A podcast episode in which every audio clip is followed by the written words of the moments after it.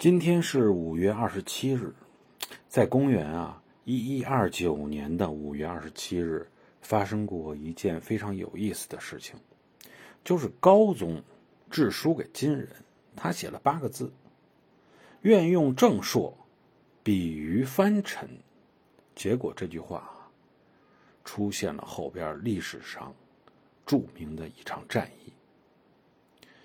大家可以关注“般若星空”的新米团。在里边呢，会有很多关于历史非常精彩的故事。